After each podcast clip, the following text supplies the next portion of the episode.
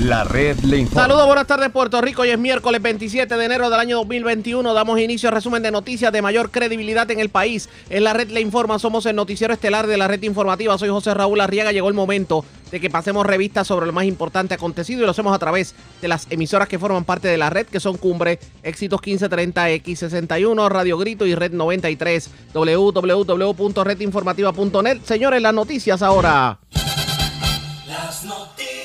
La red le informa. Y estas son las informaciones más importantes en la red Le Informa por hoy miércoles 27 de enero. Lo que nos faltaba entró en vigor. Un nuevo aumento al precio del gas licuado. Los detalles en breve. Organizaciones advierten que la tarifa de energía eléctrica aumentará aún más si se aprueba un acuerdo con los bonistas en febrero. Arresto del productor Sixto George por alegadamente intento de extorsión para evitar que saliera a la luz pública un segundo chat de Telegram pone a correr a medio mundo en el día de hoy. Se dice que hay funcionarios de la pasada administración que pudieran ser visitados pronto por las autoridades federales. Secretario del Trabajo habla de todo sobre el PUE y el desempleo. ¿Qué dijo? Lo sabrá usted en esta edición. Aunque comienza a fluir la comunicación entre el municipio de Arroyo y las organizaciones de pescadores, Todavía hay impasse en la villa pesquera. Hoy le damos seguimiento a la situación que afecta a la zona desde hace varios años. Asesinan joven anoche en residencial Las Violetas de Vega Alta y arrestan dos personas con gran cantidad de drogas en hechos separados en la barriada Bunker de Caguas y en el barrio Aceituna de Moca. Esta es la red informativa de Puerto Rico. Bueno, señores, damos inicio a la edición de hoy miércoles del noticiero estelar de la red informativa de inmediato a las noticias. A muchos ha tomado de sorpresa, pero efectivo el pasado lunes se reporta un nuevo aumento al precio del gas licuado. 5 dólares adicionales por el cilindro de 100 libras. Esto significa que desde diciembre del 2019 hasta enero del 2021, estamos hablando de un mes, de un año y un mes, el cilindro de 100 libras ha aumentado aproximadamente 20 dólares. Antes pagábamos como 80 dólares, ahora se pagan 100 dólares. El pequeñito, que antes se pagaba 11 y 12 dólares, está pagándose ahora mismo 17 a 22 dólares. Ante eso, el presidente de Fedigas, es la Federación de eh, la Federación de Distribuidores de Gas Licuado de Puerto Rico, Carlos Jurado, pues le está pidiendo al gobernador eh, Pedro Pierluisi y a la legislatura que intervengan porque él dice que el DACO se ha cruzado de brazos, tanto bajo la incumbencia de Carmen Salgado, que fue la pasada secretaria, como de Michael Pierluisi, que fue el anterior secretario bajo la administración de Ricardo Rosselló. Mientras tanto, a pagar más caro el gas licuado. ¿Qué dijo el funcionario en entrevista con Jackie Méndez y este servidor en la mañana de hoy? Esto fue lo que dijo Carlos Jurado, el presidente de Fedigas. Lamentablemente, lamentablemente eh, han ocurrido en, un año tres aumentos al precio del gas. Wow. Eh, la, la realidad, Arriaga, es que, como dijo usted hace un ratito, los aumentos en comienzos del 2020 eh, no se justificaban y nosotros lo denunciamos al DACO y el DACO no hizo absolutamente nada. El precio promedio del gas para el año 2020 fueron 46 centavos el galón. Llegó a bajar hasta, hasta 29 centavos en el mes de marzo del 2020 hay una realidad en este momento y es que pues el precio ha subido, pero pero lamentablemente eh, nos impacta después de habernos hecho dos subidas que el consumidor ya ha pagado, ¿eh? Y entonces no se justificaría que en este momento estuvieran pagando el consumidor inventarios de gas que estas compañías compraron a prácticamente la mitad del precio que está en este momento. Quiere decir entonces que la... Anda, ¿cuánto ha subido ya el gas en lo que llevamos? Bueno, prácticamente en el caso particular de los distribuidores le ha subido hasta 18 dólares. De esos 18 dólares, parte el detallista se lo ha podido pasar al consumidor, no todo, no todo. En mi caso particular, la compañía nuestra no ha podido pasarlo todo porque es muy, muy, muy oneroso para el consumidor. Honestamente, no lo puede pagar. Pero, por ejemplo, en, el caso suyo, en, el caso de su compañía, ¿en cuánto usted estaba usted vendiendo el cilindro de 100 libras y cuánto, si usted fuera a aplicar el aumento, tendría que verse obligado a cobrárselo a la gente? Bueno, yo en el caso particular nuestro, nosotros estuvimos antes de los aumentos vendiendo el gas en 78 dólares. Eh, prácticamente en este momento eh, lo estamos vendiendo en 88. Si lo fuésemos a vender subiendo eh, la misma cantidad que nos aumentaron, estuvieran casi alrededor de los 100 dólares. Imagínense. Ah, de 100 dólares me dijo. Es correcto. ¿Y, Con los aumentos que nos han impuesto. y antes, antes de, de ese, de ese aumento, le pregunto, eh, ¿cuánto se pagaba, por ejemplo, antes del diciembre del 2019, en cuánto se le vendía el cilindro de gas a, a la ciudadanía? De 100 libras. Estaba en- entre, entre 75 y 80 dólares. Se le estaba vendiendo a los O sea, que estamos hablando de casi 20 dólares de aumento en menos de un año. Eso es correcto. Eso es correcto. Y, el- Arriaga. y yo le pregunto, ¿el gobierno ha hecho algo para evitar esto? el Departamento de Asuntos del Consumidor, que es quien tiene el deber ministerial de vindicar los derechos de los consumidores, no ha hecho absolutamente nada. Inclusive, ellos tienen una orden eh, que emitieron en el 2015 bajo la presidencia del licenciado Neri Adame, donde le establecía un margen de ganancia a los a los importadores hacia los detallistas y nunca la han puesto en vigor. Y entonces, ¿quién dirige esa junta? Saludos, Carlos. Buenos días. Gracias por estar en el días. Mañanero. Eh, ¿Y quién entonces dirige esa junta que este señor no aplica la ley ya escrita en blanco y negro y, y se la pasa, ¿verdad? Por donde no. O sea, Porque ¿qué es que si no respeta, si no respeta, pues no podemos respetar. Pero entonces, ¿por qué no se aplica la ley? ¿Por qué no le, le, le, le cuestionan? ¿Por qué no se han querellado hacia él? Eh, mire, el DACO utiliza la excusa de que para ellos poder intervenir, cada eh, consumidor tendría que eh, hacer una querella. Imagínese, imagínese eh, si eso fuera posible. algo que no tiene sentido cuando es algo de Algo que no- conocimiento, cuando es algo de conocimiento del propio DACO y no solamente eso, ustedes se lo han advertido hasta la saciedad. O sea, usted entiende que el DACO se está haciendo de la vista larga a la hora de fiscalizar a este monopo- no, monopolio del gas que hay en Puerto Rico. Eso es correcto, como usted lo ha dicho, así, eso es No. correcto. ¿No se le ha dado algún incentivo a ustedes como tal para poder subsanar este, este aumento, por lo menos aunque sea un 50% o algo? Ninguno, ningún tipo de incentivo. Lamentablemente, el que paga las consecuencias al final del camino en, en esta cadena es el consumidor. Eh, quería señalar un, un dato muy importante. Esto ocurre porque eh, sacaron del mercado a Puma Gas, que estaba vendiendo, eh, eh, eh, entró al mercado en el 2017. Los precios bajaron y el, el consumidor y el comercio se benefició, pero investiguen ahora el comercio a cómo está el galón de gas ahora y cómo, cuánto le ha subido para que ustedes se den O cuenta. sea, que en el caso de Sí, los, de en el caso de los comercios la cosa es más dramática todavía desde que salió Pumagas del mercado y solamente se creó, se quedó el monopolio de Empire Gas, Tropigas, etcétera, etcétera. Exactamente, exactamente, sí.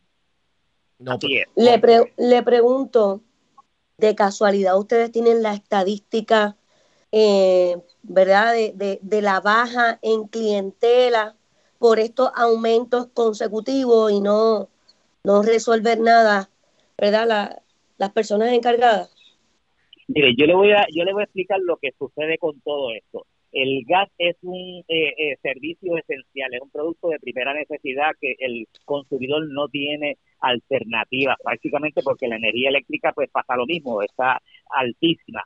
Entonces, la situación con respecto al distribuidor de gas, ¿sabe cuál es? Que va desapareciendo porque las mismas compañías están adquiriendo los negocios de los detallistas y al final del camino se quedarán ellos eh, desde la importación hasta llevarlo a la casa. Sí, que va a llegar un momento en que ustedes como distribuidores de gas, pues va a ser más difícil el negocio porque no van a tener ningún tipo de ganancia porque la gente no le va a comprar el gas tomando en cuenta... eh, Ellos quieren acapararlo todo. Exacto. Exactamente, se Bueno, competidores esto entonces nosotros. el secretario de DACO, que yo entiendo que nos va a estar escuchando y que esta entrevista de la mañana de hoy le va a estar llegando a sus oídos, que nos dé una llamadita de José Raúl Ariaga, No, que te defi- llame y definitiva- que nos conteste el por qué esto no se puede resolver y con urgencia, ya que empezando el año 2021 son, mira, hay necesidad y la gente se está re- reestructurando y obviamente los comerciantes necesitan hacer esa apertura y el gas es parte de, Eh, es, es principal, sobre todo en los restaurantes. Eh, pero, pero en este caso, fe- jurado, ¿qué llamado usted le haría al gobernador y a la legislatura, tomando en consideración que DACO en todo este año, tanto en la administración ahora de Pierluisi como en la, obviamente, la pasada de Wanda Vázquez y de Ricardo Rosselló, no hicieron nada para evitar el aumento? Eh, nuestro llamado es que el gobierno le meta mano con eficiencia eh, a una investigación a la industria del gas. Por muchos años es- han estado investigando y nada pasa. Tienen que hacer leyes que tengan más garras para evitar de alguna manera que el monopolio arrope a, a- a Puerto Rico, en este caso en la industria del gas, porque prácticamente se está quedando con todo. Definitivamente el gobierno debe intervenir porque el consumidor está siendo víctima en este caso del monopolio. Antes de retirarnos, porque sabemos que tiene otros compromisos, ¿qué le dice a la gente cuando usted llegue con su vehículo a, a- a venderle el gas al ciudadano, sobre todo a las personas de la tercera edad? ¿Qué le comunican? ¿Qué le cuentan? Mire, lamentablemente nosotros somos los que cogemos el golpe eh, de parte del consumidor porque eh, ponen el grito en el cielo, un aumento más. ¿Cuándo esto va a bajar? Nunca nos baja, siempre nos sube. Ese siempre eh, eh, es el, el, el clamor de los, de los consumidores y Bendito. realmente nos duele, nos duele profundamente a nosotros. De- Expresiones de Carlos Jurado, el presidente de la Federación de Distribuidores de Gas Licuado de Puerto Rico. Lo cierto es que, señores, respiremos profundo. Otro aumento van así esta vez en el gas licuado. ¿Qué hará el gobierno? ¿Qué hará el gobernador? ¿Qué hará la legislatura? Estaremos pendientes, pero ¿qué hará el secretario entrante del DACO? Vamos a escuchar lo que opina sobre el particular, pero antes hacemos lo siguiente. Presentamos las condiciones del tiempo para hoy. El Servicio Nacional de Meteorología en San Juan advirtió que las condiciones marítimas están peligrosas en la costa norte de la isla por una marejada que está produciendo oleaje de entre 7 y 8 pies de altura. Durante la noche y el día de mañana deberán mejorar las condiciones marítimas. Hasta entonces, hay varias advertencias en vigor para prevenir emergencias en el mar. Tenemos varias advertencias por oleaje que llega hasta 7 pies. Hay riesgo alto de corrientes marinas, advertencia para operadores de embarcaciones pequeñas y resacas fuertes, detalló la agencia meteorológica. En cuanto a las condiciones del tiempo estarán relativamente estables con muy baja probabilidad de lluvia. Estamos bajo la influencia de un sistema de alta presión y una masa de aire seco está dominando. Lo que podríamos ver son aguaceros aislados en el cuadrante oeste de la isla, nada significativo. La noche de hoy deberá estar más fría que ayer y el día anterior debido a que la masa de aire seco continuará limitando la formación de nubosidad y llegarán vientos frescos del norte, factores que promoverán un descenso en las temperaturas alcanzando inclusive los altos 50 grados. La red le informa. Señores, regresamos a la red Le Informa. Somos el noticiero estelar de la red informativa, edición de hoy miércoles. Gracias por compartir con nosotros. Ya hablamos del aumento al gas licuado, pero sepa usted que pudiera venir un aumento en energía eléctrica. Yo no sé cómo vamos a cocinar de ahora en adelante el gas caro y la luz cara. Pues resulta que diversas organizaciones sin fines de lucro, ambientalistas y del sector solar en Puerto Rico advirtieron en el día de hoy que la tarifa del servicio eléctrico aumentará aún más si se aprueba un acuerdo de reestructuración de la deuda de la Autoridad de Energía Eléctrica, conocido como el RSA.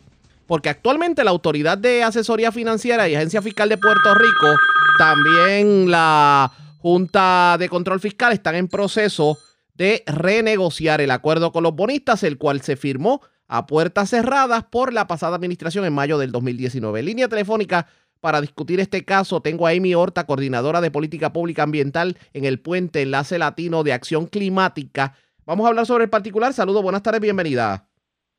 Muy buenas tardes, gracias por tenerme aquí. Gracias por compartir con nosotros. ¿Por qué ustedes entienden que puede subir más el costo de energía eléctrica?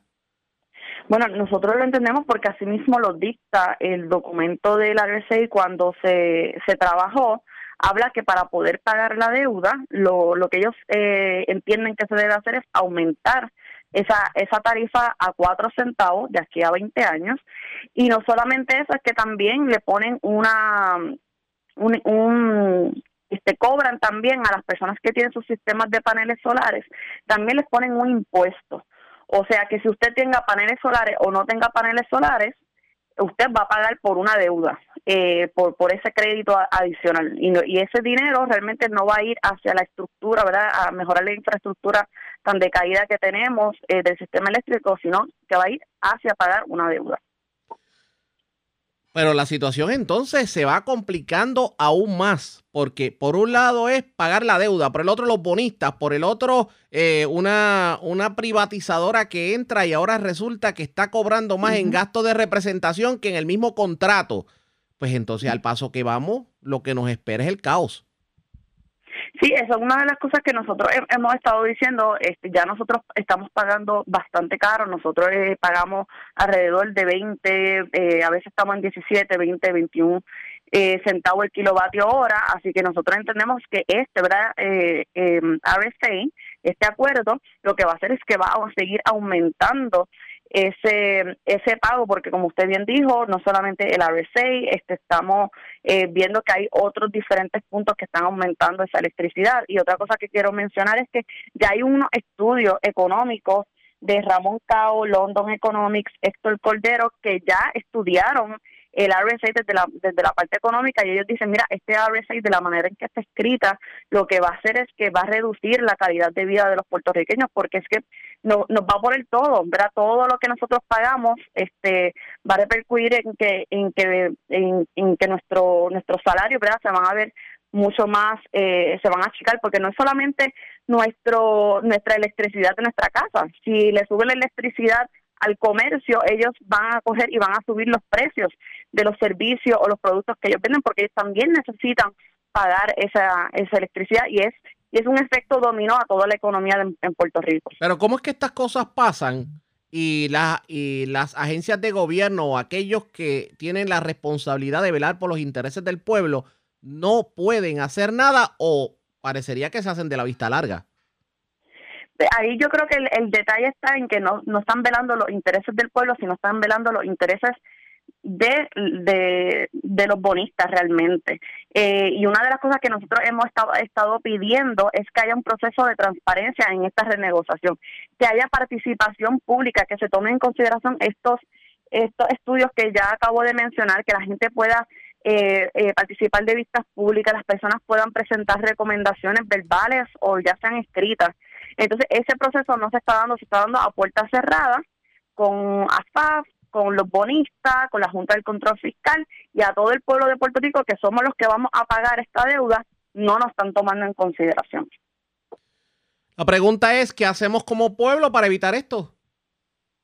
Sí, mira, nosotros hemos estado, ¿verdad? Somos un grupo de, de, diferentes organizaciones que hemos estado realmente desde el año pasado, ¿verdad? Nosotros estamos haciendo esta alerta desde el año pasado, estuvimos en la legislatura, porque ahora mismo, para el 10 de febrero, la, eh, la Junta del Control Fiscal va a emitir, ¿verdad?, su plan su plan de ajuste y vamos a ver cómo entonces ahora la jueza eh, va, va a hacer esa determinación, pero también la legislatura, es bien importante que la legislatura no avale este este RSA y nosotros hemos estado desde el año pasado haciendo como este proceso de educación legislativa, cabildeo, yendo a la misma oficina. Visitamos más de 50 oficinas el año pasado de la legislatura, donde nosotros presentamos no solamente lo que nosotros entendemos que se debe trabajar, sino también estos estudios que no se están tomando en consideración, nadie los está tomando en consideración y están ahí, están disponibles y ya nosotros hemos hemos hecho la tarea de, de entregarle los, los estudios para que los tomen en consideración.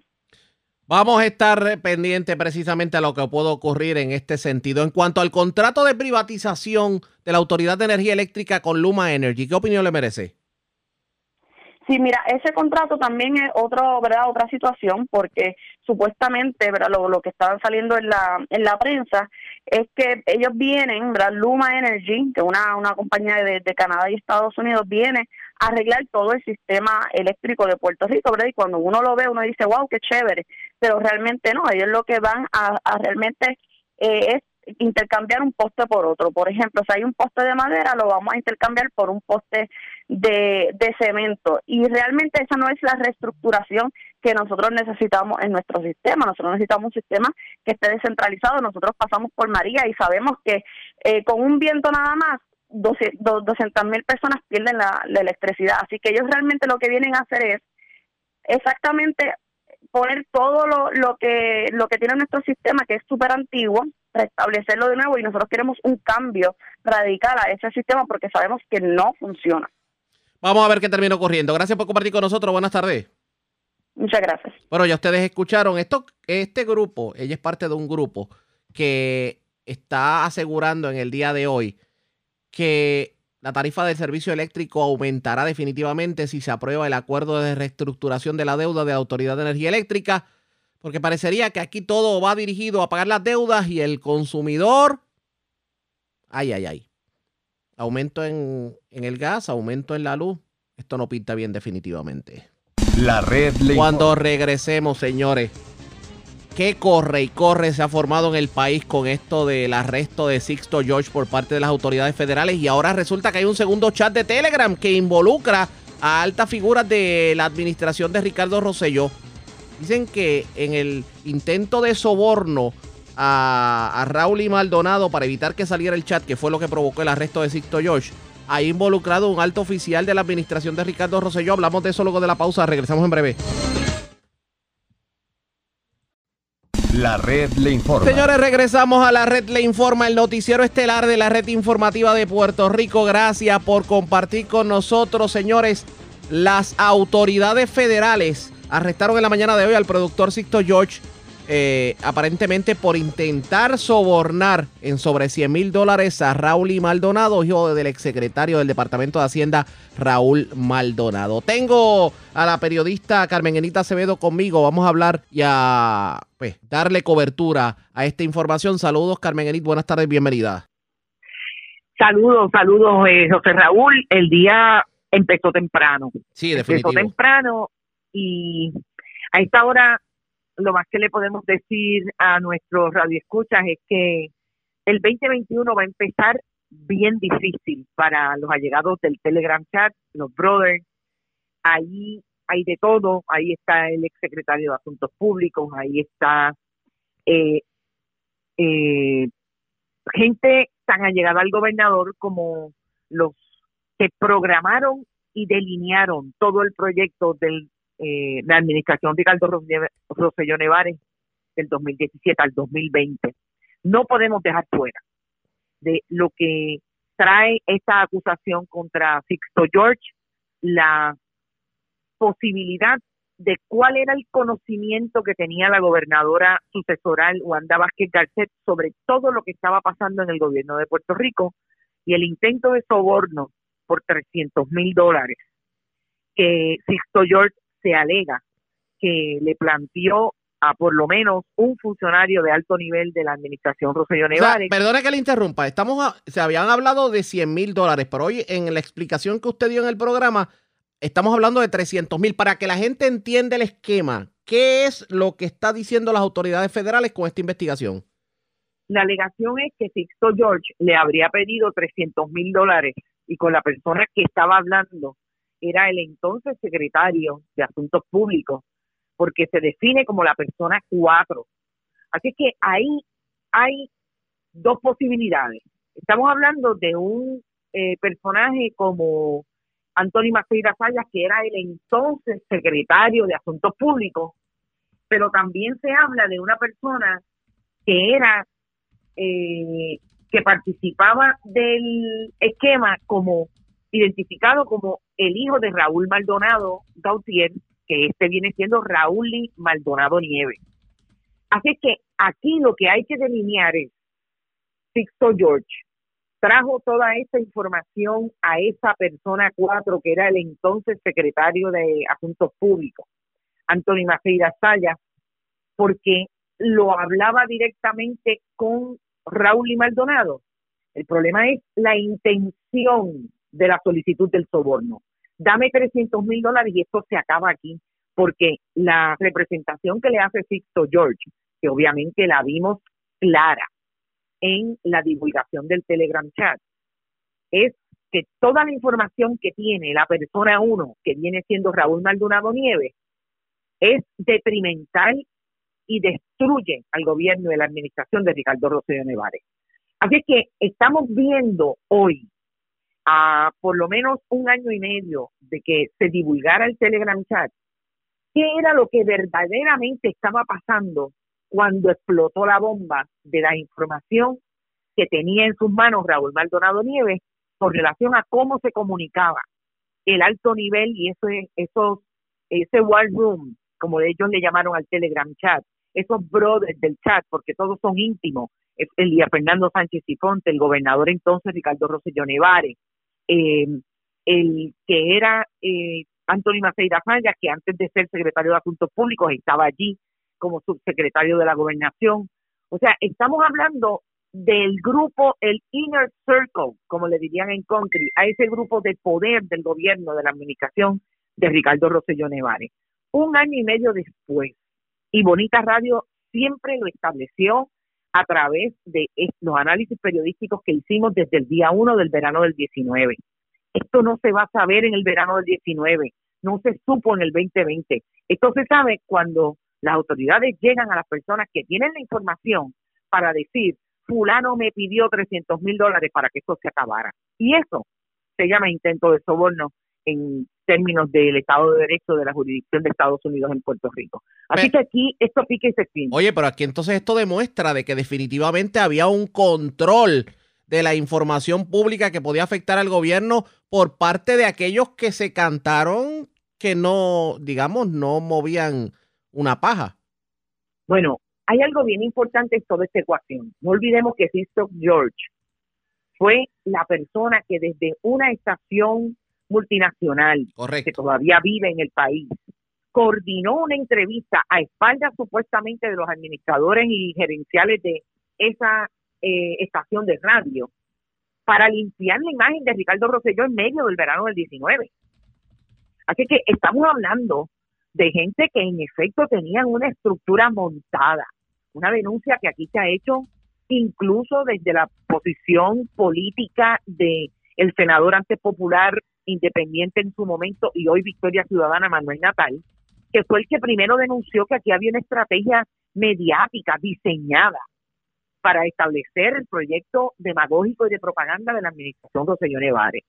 Yo creo que el país, más allá de la vergüenza que supone que hayamos tenido gobernantes y personas en el poder, sobre todo en el Palacio de Santa Catalina, la fortaleza, que se hayan prestado para todo esto, es que haya salido gracias a las intenciones y al buen trabajo del periodismo independiente que está ahí para denunciar y proponer lo que verdaderamente quiere esconder las diferentes administraciones. Tu experiencia, eh, tu experiencia en, coberturas en el Tribunal Federal y obviamente reconociendo que eres una de las periodistas que mejores fuentes tiene dentro de las autoridades federales, ¿se auguran más arrestos inclusive de funcionarios públicos o altos funcionarios de la pasada administración de Ricardo Rosselló slash Wanda Vázquez? Mira, yo le hice una entrevista que los radioescuchas de la red informativa la, pudieron consumir hace dos semanas a eh, el fiscal federal Stephen Muldrow. Stephen Muldrow no solamente me dejó la puerta, la puerta abierta para mucho, mucho de lo que estamos viendo hoy con relación a corrupción. Es que la posición de los funcionarios en aquel momento que tenían el poder de la administración Roselló Nevares no tienen ese poder hoy. Y hay una cosa que te voy a dejar en la mente y la voy a dejar en la mente de los radioescuchas. Aquel mundo de la corrupción pública que pululaba entre otras generaciones, que fueron los que demostraron a estos que están ahora el camino para hacer ese trabajo de corrupción, de meterle la mano a la que al pueblo de Puerto Rico. Se hizo en un momento dado en las administraciones de Pedro Rosselló por ocho años y nadie identificó a nadie en aquel esquema. Solamente uno lo hizo, que fue el ex secretario de Educación, eh, Víctor Fajardo, y ya sabemos en lo que quedó el caso de Víctor Fajardo. Los demás, como dicen en el argot de ese mundo, hicieron buche y cumplieron. Eso no es lo que va a pasar ahora. Esta generación ya está empezando a decir lo que pasó en esa administración y de lo que ellos fueron parte. Así que lo voy a dejar ahí. Piensen, aquí hay mucho, aquí hubo cuatro años en que desde el primer momento, desde el primero de enero del 2017, desde el 2 de enero que jurapintaron, comenzaron a trucar con los dineros del pueblo. Aquí hay mucho y va a haber mucho en estos cuatro años. Pedro Pierluisi no sé cómo se va a distanciar de una administración que fue igualmente nuevo progresista y que igualmente creía en la estabilidad. Aquí hay algo, eh, eh, la persona que obviamente se identifica como la persona cuatro, que me dice que, que, que entiendes que es Anthony Maceira. Bueno, él era el secretario de Asuntos Públicos en el momento. En ese momento, pero entonces esto pudiera significar eh, eh, la extorsión y el soborno tiene dos piezas en la ecuación. Esto pudiera significar entonces que la cosa no está muy, no se augura muy buena para, para Anthony Maceira, que de hecho al momento es analista de una emisora de radio. Bueno, yo lo que quisiera saber es qué piensa hoy Anthony Maceira Sayas, que entonces era el secretario de Asuntos Públicos. Y que esta acusación dice, pero sin lugar a dudas, sobre todo cuando los identifica, que era, y te voy a leer la persona cuatro, era el secretario de Asuntos Públicos de la, del gobernador de la mansión ejecutiva y director ejecutivo de la autoridad de puerto. Ese Maceira. Ese era Antonio Maceira Sayas. Ese Maceira, definitivamente está identificado. Ese es Antonio Maceira. Yo quisiera escucharlo hoy. Yo quisiera saber qué le dice hoy Antonio Maceira al pueblo de Puerto Rico, que bastante bocón es cuando se ha establecido claramente, y nosotros lo hemos establecido desde Bonita Radio, que su compañera es una de las beneficiadas del Rosellato y de la administración de Tomás Rivera Chávez en el Senado, cuando la hicieron sin tener la capacidad de serlo. Principal oficial de compras del gobierno de Puerto Rico, inventándose una posición que le cuesta al erario 120 mil dólares anuales. Vamos a ver qué dice ahora, a ver si son inventos del periodismo independiente. A ver si fuimos nosotros los que fuimos al gran jurado y le dijimos que era él el que había negociado con Sisto George. Esto está interesante. Hoy va a tener que más ir a dar explicaciones y va a tener que dar cara y sobre todo, bueno, él, él tiene su programa de análisis. Vamos a ver qué tiene que decir sobre el particular porque el indictment es claro. El indictment es claro, la acusación es clara, tiene ocho páginas, está en inglés, pero lo discutimos ampliamente a las once de la mañana. Ahí está la información, el contexto claro. Está ahí y es por historia y por documentos disponible. El gran jurado y la Fiscalía Federal hicieron el trabajo que entendieron con la evidencia que tenían de frente. ¿Quién le dio la información?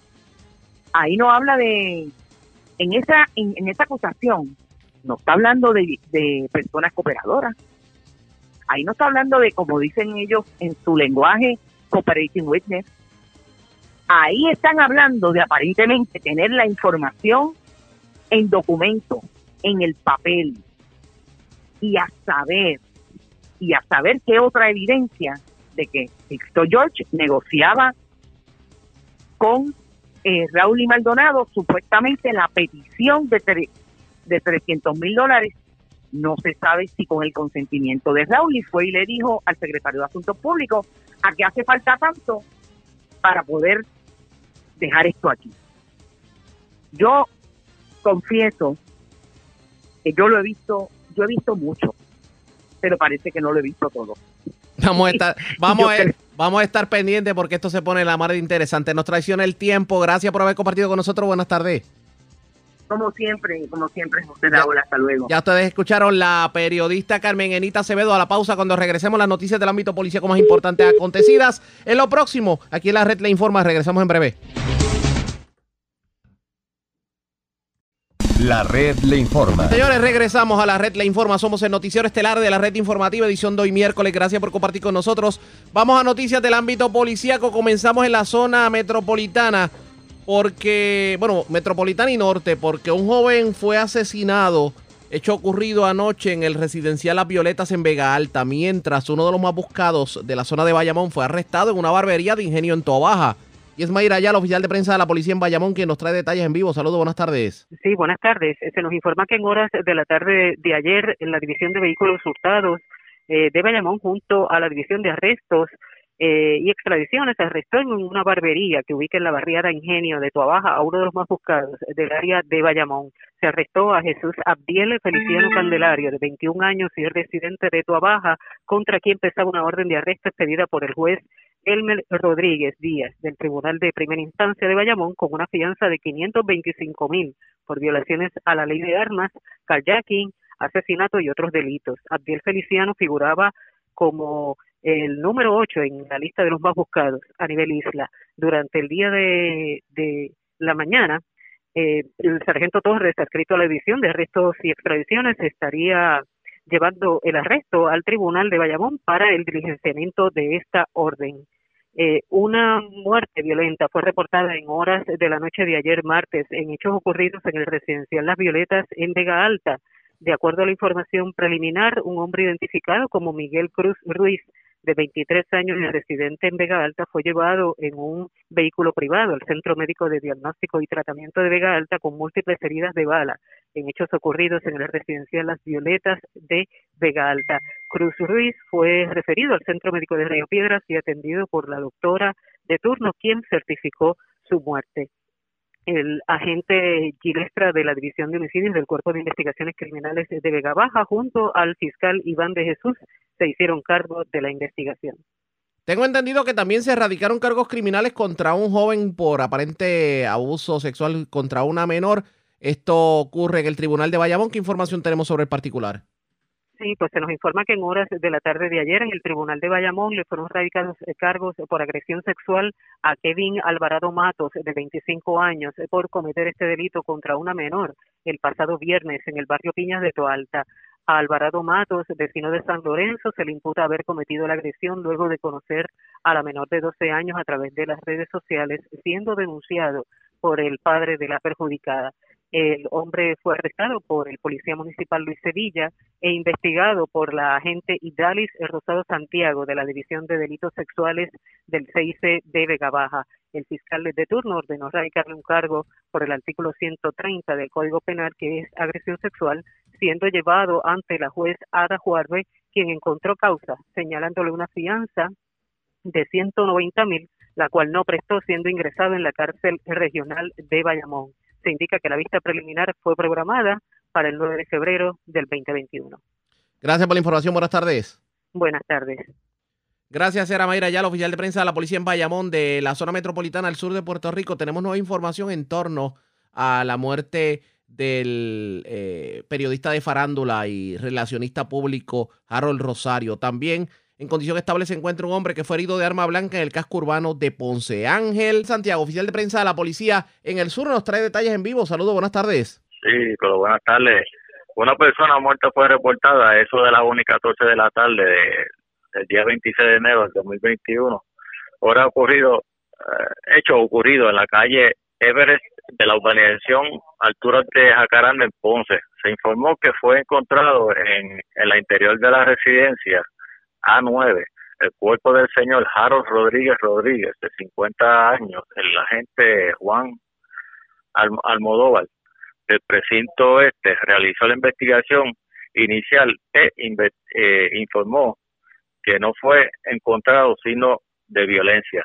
El señor Rosario Rodríguez padecía de varias condiciones de salud esto según fue informado por la policía. Al lugar se persona el agente Francisco Meléndez de la División de Homicidios Ponce, en unión a la fiscal Anel Esteves, quien expidió boletas, la recopilaron de los datos y fotos y fue realizado por la agente Nilsa Caraballo de la División de Servicios Técnicos.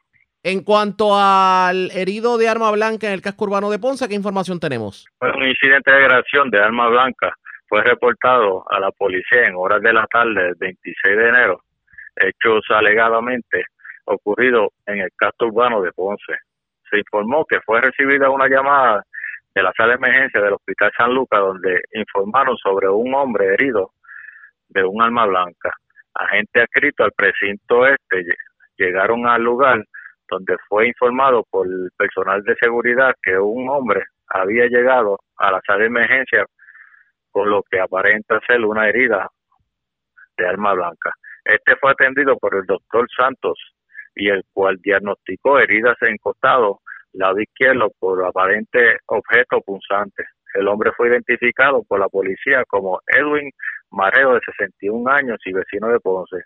Se le dio conocimiento al personal de homicidio, donde la agente Ángel López investiga las circunstancias y el móvil de los hechos. Gracias por la información. Buenas tardes. Estamos, buenas tardes.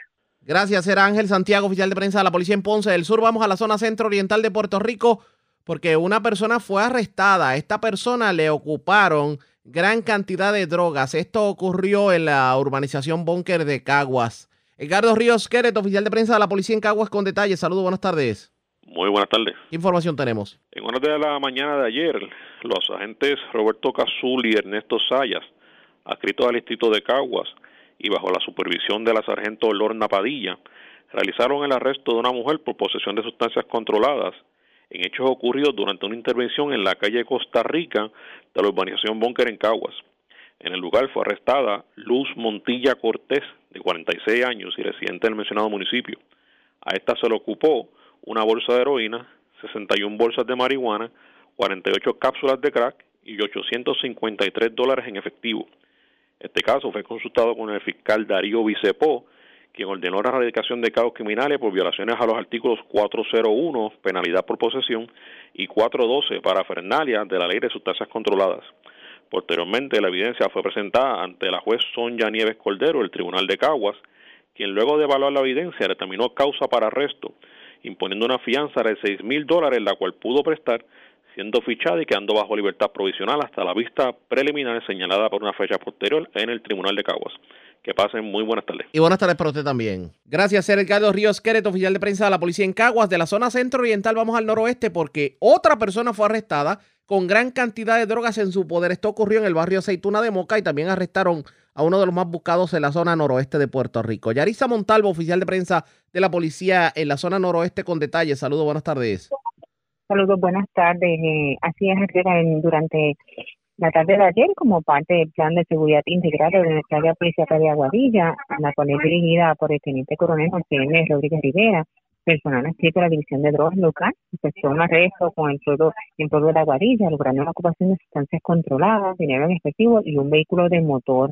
Según se informó, el arrestado fue identificado como Héctor Cabán de 31 años, residente de Aguadilla fue intervenido en el barrio Aceitunas de Moca, donde le ocuparon 35 bolsitas de marihuana, una balanza digital, un cigarrillo con picadura de marihuana, para parafernalia y 113 dólares en efectivo, así como la ocupación de un vehículo de motor. Esta intervención consultada con la fiscal Pilar Rubio de Aguadilla, quien instruyó mantener bajo custodia a Méndez para la erradicación de los correspondientes cargos criminales durante la mañana de hoy mientras que por otra parte también agentes de la División de Arrestos y Allanamientos del CIC diligenciaron dos órdenes de arrestos contra Omar Hernández Valle, 35 años, conocido como Chincho, quien residente de Aguadilla, quien figuraba entre uno de los 10 más buscados de nuestra área. Esto fue por los delitos de tentativa de asesinato, ley de armas y violencia de género, con una fianza ascendente a 250 mil una vez y la otra por 50 mil dólares. Los hechos por los que se le acusó a Hernández Valle lo cometió el día 4 de julio del pasado año, en horas de la madrugada, cuando se personó en la residencia de su excuñado Luis Suárez, en actitud agresiva le exigió que su pareja de 28 años saliera de la vivienda. Este le indicó que ella no se encontraba, comenzando a gritarle palabras oeces y sacó un arma de fuego de la, de la cintura y realizó varias detonaciones en la que Luis repelió la agresión, de lo que su agresor resultó ileso y huyó del lugar. Mi investigación fue eh, trabajada por el agente Orlando Vélez de la División de Homicidios del CIC de Aguadilla. Los agentes Fran López y Joel Soto supervisados por el teniente Edgar Valle de la citada división, especializada, complementaron la orden ante la presencia de Orlando Ariel Santiago del Tribunal de Aguadilla, donde Hernández Valle prestó la fianza impuesta mediante un fiador privado y ordenó eh, la supervisión electrónica contra este. Estas son todas las novedades más sobresalientes que tenemos en nuestra área policía de Aguadilla, eso que se le presenta a la gente de Aricha Buenas tardes. Y buenas tardes para usted también. La red le informa. Señores, vamos a una pausa. Identificamos nuestra cadena de emisoras en todo Puerto Rico y regresamos con más en esta edición de hoy miércoles de Noticiero Estelar de la Red Informativa. La red le informa. Señores, iniciamos nuestra segunda hora de programación. El resumen de noticias de mayor credibilidad en el país es la red le informa. Somos el noticiero estelar de la red informativa de Puerto Rico, edición de hoy miércoles 27 de enero. Vamos a continuar pasando revistas sobre lo más importante acontecido y lo hacemos a través de las emisoras que forman parte de la red, que son Cumbre, Éxitos 1530, X61, Radio Grito y Red 93. Señores, las noticias ahora. Las noticias. La red le informa. Y estas son las informaciones más importantes en la red le informa por hoy miércoles 27 de enero. Lo que nos faltaba entró en vigor un nuevo aumento al precio del gas licuado. Los detalles en breve. Organizaciones advierten que la tarifa de energía eléctrica aumentará aún más si se aprueba un acuerdo con los bonistas en febrero. Arresto del productor Sixto George por alegadamente intento de extorsión para evitar que saliera a la luz pública un segundo chat de Telegram pone a correr a medio mundo en el día de hoy. Se dice que hay funcionarios de la pasada administración que pudieran ser visitados pronto por las autoridades federales. Secretario del Trabajo habla de todo sobre el PUE y el desempleo. ¿Qué dijo? Lo sabrá usted en esta edición. Aunque comienza a fluir la comunicación entre el municipio de Arroyo y las organizaciones de pescadores, Todavía hay impasse en la villa pesquera. Hoy le damos seguimiento a la situación que afecta a la zona desde hace varios años. Asesinan joven anoche en residencial Las Violetas de Vega Alta y arrestan dos personas con gran cantidad de drogas en hechos separados en la barriada Bunker de Caguas y en el barrio Aceituna de Moca. Esta es la red informativa de Puerto Rico. Bueno, señores, damos inicio a la segunda hora de programación en Noticiero Estelar de la red informativa de inmediato a las noticias. Hoy el secretario del Departamento del Trabajo tuvo la oportunidad de emulando a lo que hace el secretario de Hacienda, de contestar preguntas del pueblo sobre el PUA, el desempleo, los problemas que han habido con, con los pagos para muchas personas y todo, obviamente, lo que tiene que ver con los incentivos, tanto el CARES Act como la nueva ley. Vamos a reproducir en su totalidad lo que dijo el secretario. Si usted tiene dudas, pendiente a lo que va a escuchar en estos precisos momentos. Tenemos aquí a Ruth Marilyn Tirado. Dice, he tratado de comunicarme con ustedes llamando al cuadro telefónico, he sacado citas, pero no he recibido las llamadas. ¿Cómo puedo reportar la situación para que puedan atender mi caso? Bien, siempre el primer llamado va a ser es, si usted tiene una duda, una situación que es orientación, que no es un caso per se, no es un punto controvertible o un issue para resolver. El llamado es a que usted vaya a las redes sociales y a la página de internet. Ahí tenemos posteada toda la información, toda la documentación. Y inclusive hay un área de preguntas frecuentes que hemos elaborado, que son las obviamente las preguntas más frecuentes de muchos de los ciudadanos. Así que mi, primera, mi primer llamado es vaya ahí, porque probablemente si es una duda la va a poder lograr aclarar ahí y no va a tener que esperar ni sacar. Ya para un punto controvertible es importante que sí usted saque una cita y sería a través de citasdesempleopr.com, que es el sistema de citas. En el caso de las citas, bien importante que usted verifique todas las localidades, no solamente una, creo que son nueve localidades que tenemos disponibles. Son llamadas telefónicas. O sea que si usted vive en San Juan y saca la cita en Mayagüez, usted no va a ir hasta Mayagüez, es que Mayagüez le va a llamar a usted. Así que puede sacarla en cualquier localidad, sácala en cualquier, busque la disponibilidad de espacio y saque la cita. Otro asunto importante, por favor, y eso pido la colaboración de todos ustedes, saquen una sola cita de manera diaria tenemos que a veces verificar y tenemos ciudadanos que han sacado 5, 6, 7 citas y está ocupando el espacio de otros ciudadanos que también tienen la misma necesidad y que quieren resolver su punto controvertible. Así que también ahí le pido la cooperación de que saque una cita. Eh, en la pregunta o en la premisa ya menciona que si no ha recibido la llamada, para que usted tenga una idea, todas las llamadas que se hacen a través de este sistema, que el sistema de la compañía es Turnos PR, todas las llamadas se registran. Cuando digo que se registran es que se registran las que se emiten. Así que nosotros verificamos si las hubo llamadas o no a los reclamantes. Y de igual manera recibimos unas encuestas de parte de esta compañía que nos indican si fueron llamados o no. Y eso se verifica. A veces en ocasiones ha habido situaciones donde el empleado del departamento ha llamado en varias ocasiones y, y por alguna razón pues, no logró comunicación con el ciudadano. Y a veces recibimos de encuesta que no se le llamó y cuando verificamos en sistema sí se generaron las llamadas, pero la persona por alguna razón no estuvo disponible y no se logró comunicación. Independientemente de eso, nosotros tenemos un grupo también establecido que cuando nos llegan esos casos, se están generando las llamadas, se les vuelve a llamar, no a través del sistema de cita, la persona no tiene ni que volver a sacar una cita, sino que le asignamos un listado de esas personas que no recibieron esa llamada o que por alguna razón no pudieron contestar y entonces se les llama y se les resuelve la situación.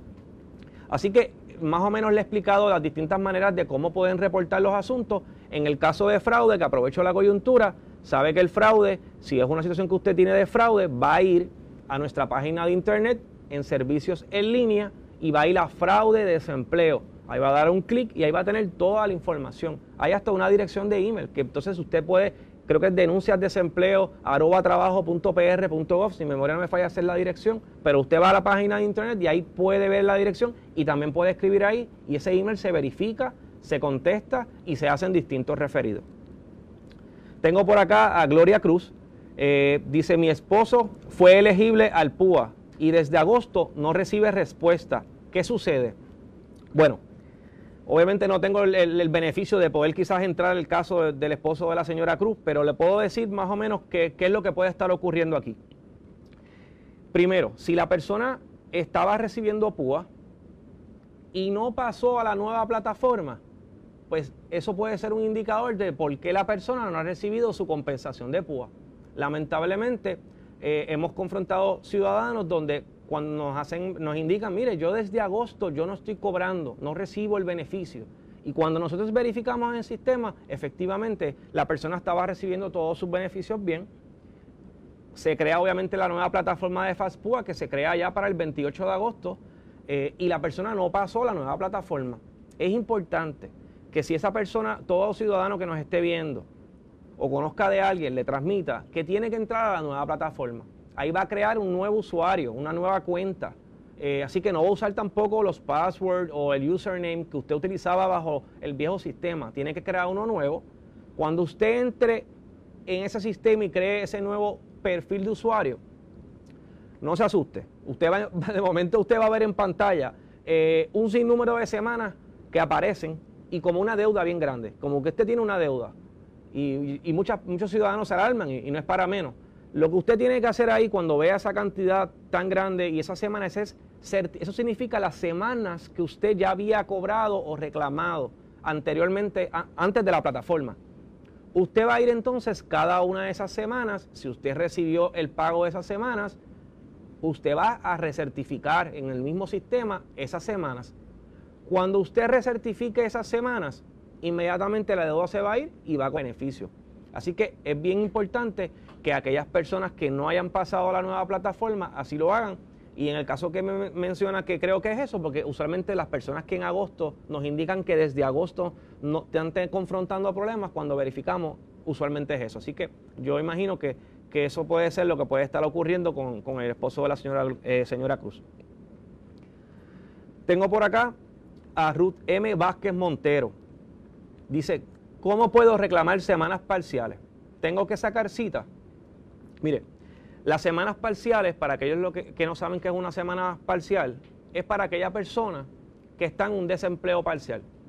Desempleo parcial es aquella persona que está trabajando de manera reducida, una jornada reducida en su trabajo.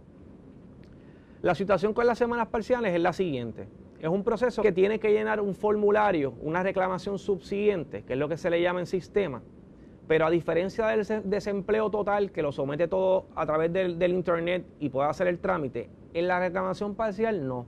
Usted, una vez imprime ese formulario de reclamación parcial, usted va a llenar una parte que le compete a usted como reclamante o empleado.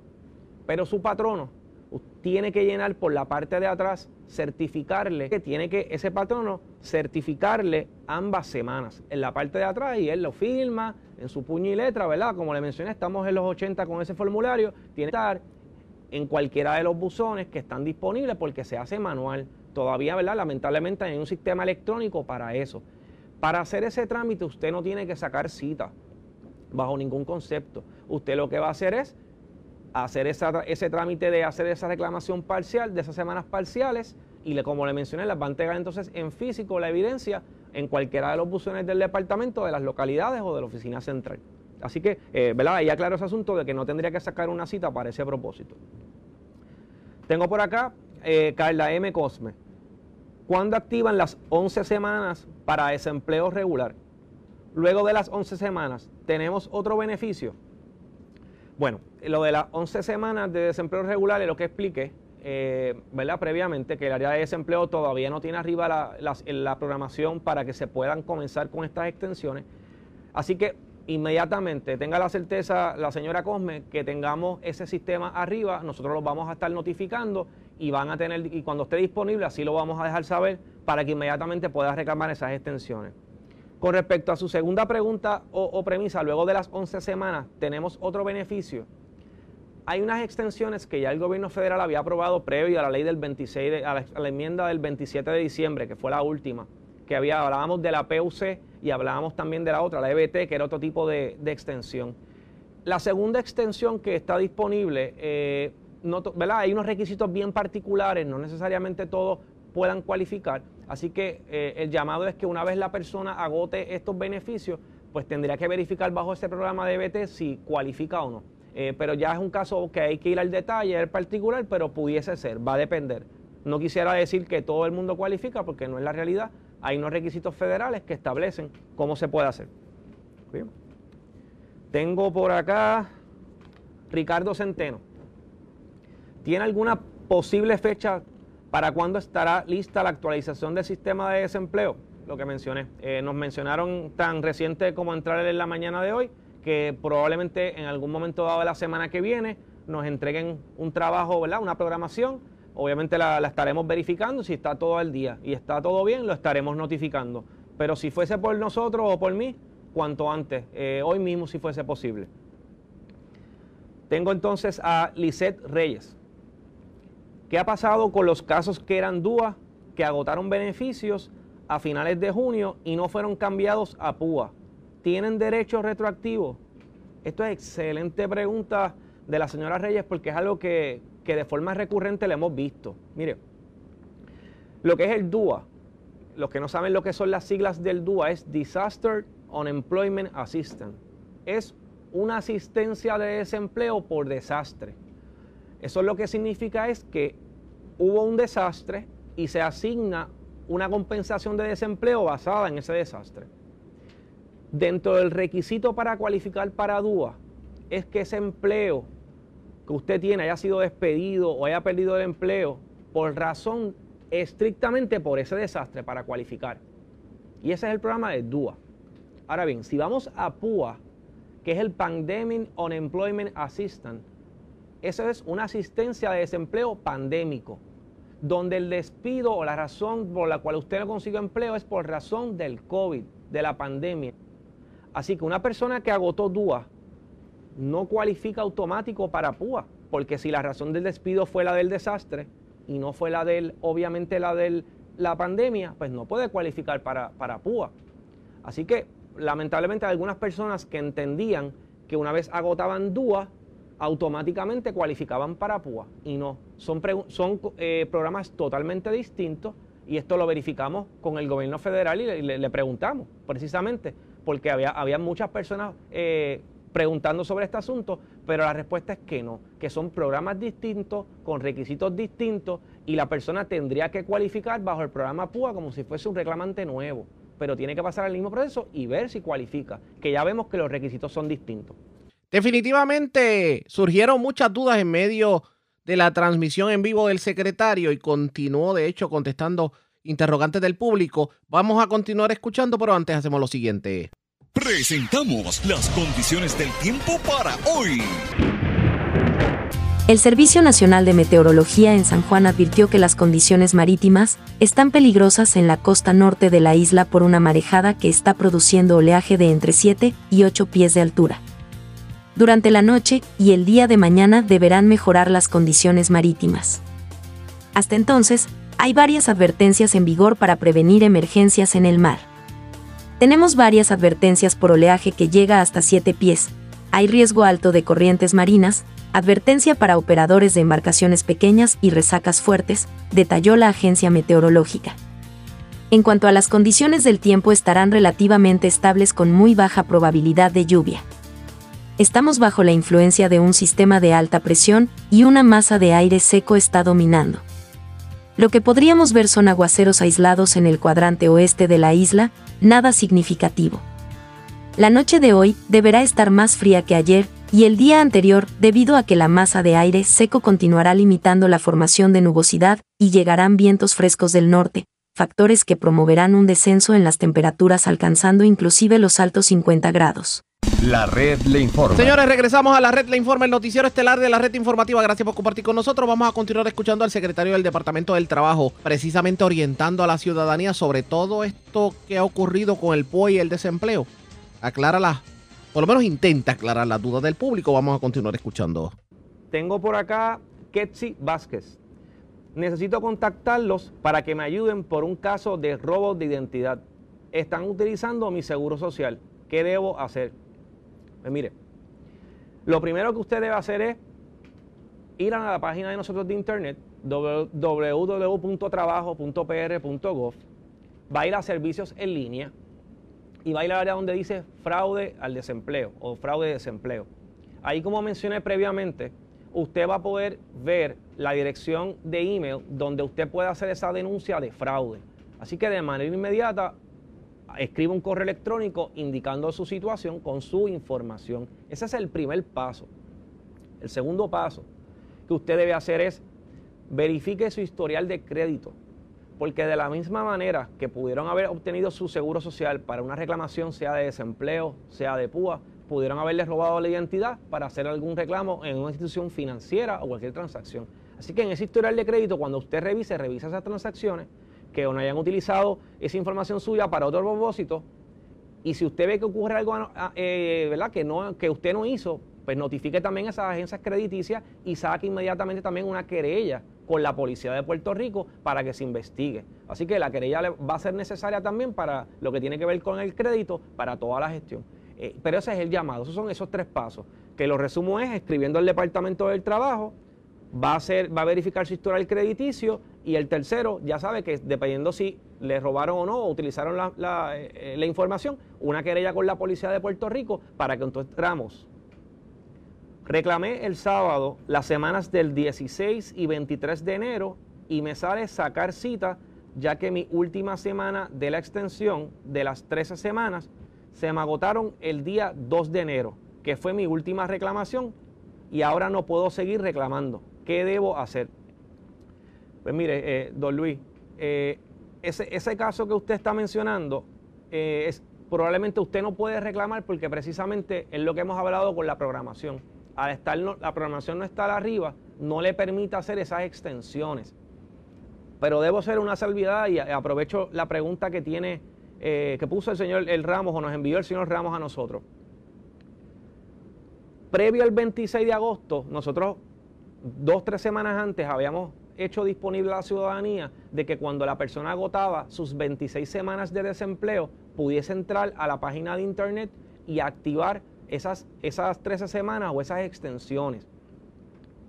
Ahora con, la, con el nuevo paquete, si la persona los eh, agota el mismo 26 o posterior al 26, pues no va a poder hacer ningún tipo de extensión, por lo que le mencioné por la programación que hace falta, porque no, la extensión se va a hacer por virtud de otro, de otro, de otro eh, programa, ¿verdad? No va a ser por PUC, nada, es algo técnico, solamente lo estoy explicando, pero para, para la información que ustedes necesitan es que si usted se la agotó después del 26 de diciembre, tendría que entonces esperar a la programación para poder extender. Ahora bien, ¿qué ocurrió si a manera de ejemplo usted agotó sus 26 semanas el 30 de noviembre, por decir algo, o en noviembre? Pues esa persona que agotó preferiblemente antes de diciembre, noviembre hacia atrás, agotó sus 26 semanas y no ha sacado una extensión, no ha sacado la extensión PUC, todavía al día de hoy esa persona puede entrar a la página del departamento en servicios en línea, en reclamación subsiguiente y puede activar o hacer, ¿verdad? Contestar las preguntas. Hay unas preguntas de debilidad de PUC, llenar la información y puede extender 13 semanas adicionales o el PUC. Pero eso es para aquellas personas, y repito, que fue para antes del 26 de diciembre y preferiblemente de noviembre hacia atrás. Y va a poder cobrar hasta el 26 de diciembre únicamente, porque ahí se pararía. Así que eh, hago ese llamado porque ya hemos identificado que deben haber como 30 mil personas en esta situación. Así que hay 30 mil personas que probablemente, si no han solicitado esas extensiones y se agotaron en ese periodo anterior que les mencioné, puedan activarlo sin la intervención de un técnico, sin una cita y van a ser unas semanas adicionales. Eduardo Heredia pregunta sobre el PUA. ¿Para cuándo nos van a pagar los meses que se reclama y todavía no ha pagado? Tengo como tres meses que me deben. Bueno, esa pregunta del señor Heredia hay que ver, pueden ocurrir varios asuntos, eh, varios escenarios. Si la persona ya venía reclamando eh, PUA bajo la vieja plataforma y pasa ahora a la nueva plataforma Fast PUA, esas semanas que ya había cobrado o que ya estaban eh, en sistema, que ya había cobrado, le pueden aparecer en proceso o pendiente. Y, eso no se preocupe por eso, porque si, si eso es lo que ocurre, eso es que el sistema lo refleja así. Ahora bien, si es una semana que está diciendo pendiente o en proceso, eh, y usted no ha recibido el pago, y usted no ha recibido el pago, y el pago estaba por cheque, como decimos por ahí, cuenta y jure, que es que el cheque, la, la dirección postal estaba incorrecta o fue devuelto y altamente probable que ese cheque haya sido cancelado. Con respecto a los cheques cancelados, ya se está trabajando toda la logística de cheques cancelados y en sistema se están arreglando, ¿verdad? En el caso de PUA se hace casi instantáneo, se verifica y se hace en el sistema y se debe reflejar casi inmediato. Y hay un plan de trabajo y se está trabajando con eso para esos primeros cheques que quizás fueron devueltos, pues de, se pueda entonces entrar en sistema y arreglarlo. Así que de ser así, en sistema mismo lo va a poder ver más adelante cuando se, se libere ese pago. Pero puede ser eh, uno de esos dos escenarios en cuanto a lo que tiene que ver con, pagos eh, atrasados. Bien importante lo otro, asegúrese que la cuenta bancaria esté correcta. Comúnmente, si la comúnmente no, como ocurre, si la cuenta bancaria está incorrecta, no se va a emitir pago. Inmediatamente se pone como un stop payment o, ¿verdad? se para el pago y no, y, no se emite eh, ese pago. Sé que algunas personas que, estaban en unas instituciones bancarias donde hubo una, eh, un merge, ¿verdad? Una consolidación entre una institución bancaria y otra, y eso causó quizás un, disloque. Así que también la, situación sería también comunicarse con su institución bancaria, eh, cómo se está trabajando eso, porque es algo que también nos afectó a nosotros. Eh, desde el punto de vista de nosotros, pues no, nos comunicamos con ellos, pero no era algo que nosotros podíamos trabajar, porque era un asunto interno entre dos instituciones bancarias. Así que esas son algunas de las razones bien importantes de José Antonio Ortiz. ¿Por qué ha tardado tanto el envío de los 300 dólares semanales federales y para el cual cualificamos según las guías impresas en la ley? Pues eh, esto es la pregunta que hemos estado contestando. La razón en el área de desempleo, como mencioné, es que el contratista todavía está trabajando con la plataforma, que, eh, hemos mencionado que es sumamente eh, arcaica para efectos de, de, de, lo que vivimos en la modernidad eh, y definitivamente no se ajusta a nuestras necesidades. Eh, así que en ese sentido, señor Ortiz, eh, tenga la seguridad de que una vez esas extensiones estén disponibles y esa programación esté disponible, ese dinero usted lo va a recibir, ese dinero se le va a dar retroactivo y como a veces la gente pone, ese dinero no es del gobierno de Puerto Rico, no es del Departamento del Trabajo, no es de Carlos Rivera, eso es un dinero federal que envían para ese propósito y no se puede utilizar para ningún concepto que no sea ese. Inclusive, si por alguna razón ese dinero no se desembolsa o, ¿verdad? o hizo un sobrante, el gobierno federal se lo lleva porque pertenece al gobierno federal. Así que tenga la seguridad, señor Ortiz, que, que una vez eso esté disponible, usted va a poder hacer esa reclamación y ese dinero lo va a poder recibir de manera retroactiva. Tenemos por acá a Eric G. Álamo Colón. Los que agotaron las extensiones del PUC después del 26 tienen que hacer alguna gestión o solo nos resta esperar.